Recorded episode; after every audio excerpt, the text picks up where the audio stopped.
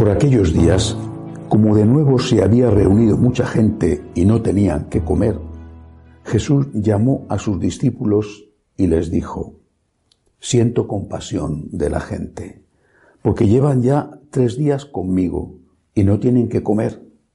Y si los despido a sus casas en ayunas, van a desfallecer por el camino. Además, algunos han venido desde lejos. Le replicaron sus discípulos, ¿y de dónde se puede sacar pan aquí en despoblado para saciar a tantos? Él les preguntó, ¿cuántos panes tenéis? Ellos contestaron, siete.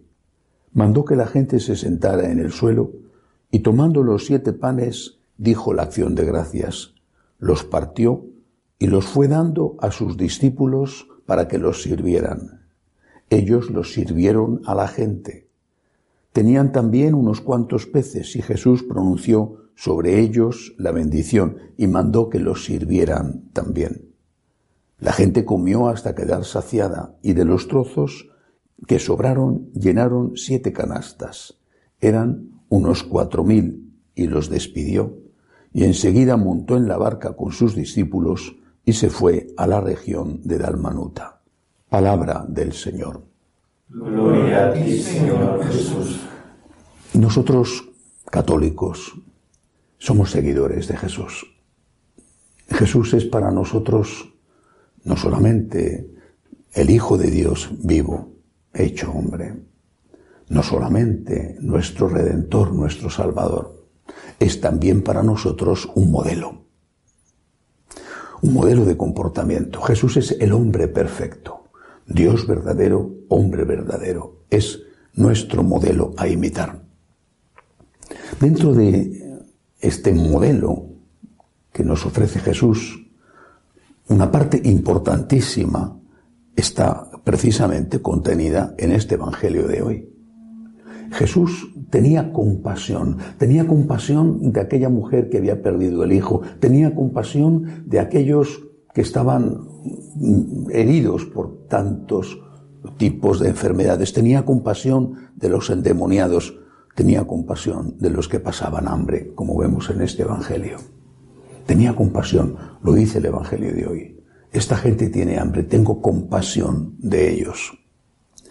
Por lo tanto, para un católico, para un seguidor de Jesús, la compasión forma parte esencial de la imitación de Cristo. La misericordia es un atributo de Dios, del Señor, y no podemos decir que somos seguidores de Jesús si no tenemos o intentamos tener su mismo corazón compasivo.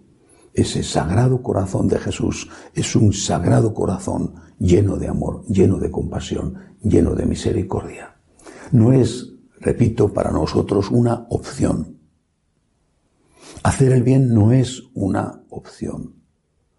Hacer el bien es una obligación. No estamos ante algo que podemos o no podemos hacer, sino estamos ante algo que debemos hacer si queremos seguir a Jesús, si queremos ser católicos. Sin embargo, esto se, se encuentra inmediatamente con una dificultad. ¿Hasta dónde? ¿Hasta dónde? ¿Hasta dónde debemos llegar? O bien, y si no tenemos, ¿cómo vamos a ayudar? Si estamos nosotros pidiendo limosna, si nosotros andamos con lo justo, ¿cómo vamos a llegar? Es muy interesante que el texto del Evangelio dice que Jesús, tomando los siete panes, dijo la acción de gracias. La acción de gracias no es solamente una oración, la acción de gracias está refiriéndose a la Eucaristía. Eucaristía significa acción de gracias. Es decir, lo que vamos a dar tiene que ser fruto de nuestra acción de gracias. De nuestra acción de gracias porque lo tenemos. No podemos dar lo que no tenemos, pero lo que tenemos debemos agradecerlo. Y la forma de agradecerlo es repartirlo. No significa que tengamos que dar todo. San Pablo lo aclara muy bien cuando está pidiendo ayuda, pidiendo limosna para socorrer a la comunidad de Jerusalén, que era una comunidad muy empobrecida. Y dice claramente, no se trata de que vosotros ahora paséis necesidad para dar a los demás.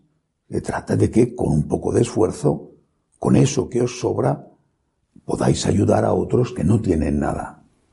Por lo tanto, dos puntos. Primero, tenemos el deber, el deber, la obligación de ayudar. Segundo, como acción de gracias. La forma de manifestar mi agradecimiento a Dios por lo que tengo, incluso, claro, aquello que he ganado con mi esfuerzo. La forma de manifestar mi agradecimiento al Señor es con la caridad, con la limosna, con la generosidad. La compasión me hace imitar a Cristo. Esa compasión se lleva a la práctica con la limosna, con la caridad, a través del agradecimiento. Faltaría una tercera cosa. ¿Cuánto tenemos que dar? Ya sé por qué tengo que hacerlo, pero ¿cuánto? ¿Cuánto? La Madre Teresa decía, hasta que te duela. Hasta que te duela. Claro, ella era la santa de la caridad. Bueno, pero es una frase que debemos de tener presente como un referente, hasta que te duela. A Jesucristo, su amor por nosotros le llevó a la cruz y le dolió muchísimo. Él, dice la carta a los hebreos, aprendió sufriendo a obedecer. Él sabe lo que es sufrir por amor. Tú también, imitando a Cristo, hasta que te duela. No más allá, pero hasta ahí hay un largo recorrido. ¿Cuántas veces he visto, el Señor lo constató también, he visto personas que dan, pero dan no solo de lo que les sobra, sino que lo que dan es una mera migaja, porque no les cuesta nada y en realidad no se privan de nada. Tienes que dar hasta que te duela. Ahí te puedes parar. No sigas. No sigas. No que trata de que pases tu necesidad, pero hasta ahí tienes que llegar. No podemos ser católicos si no imitamos al Cristo compasivo. Nuestro agradecimiento a Dios por todo lo que nos ha dado nos lleva a la caridad. Y el límite de la caridad es cuando empieza a doler. Ahí te puedes parar, pero hasta ahí hay mucho que dar. Y no hay que olvidar que lo único que podemos dar no es solo el dinero, el tiempo, por ejemplo, la cultura, el perdón. Todo eso también son dones que el Señor nos ha dado y que por compasión hacia el prójimo, por imitación de Cristo, por agradecimiento a Él, tenemos que poner al servicio de los demás. Que así sea.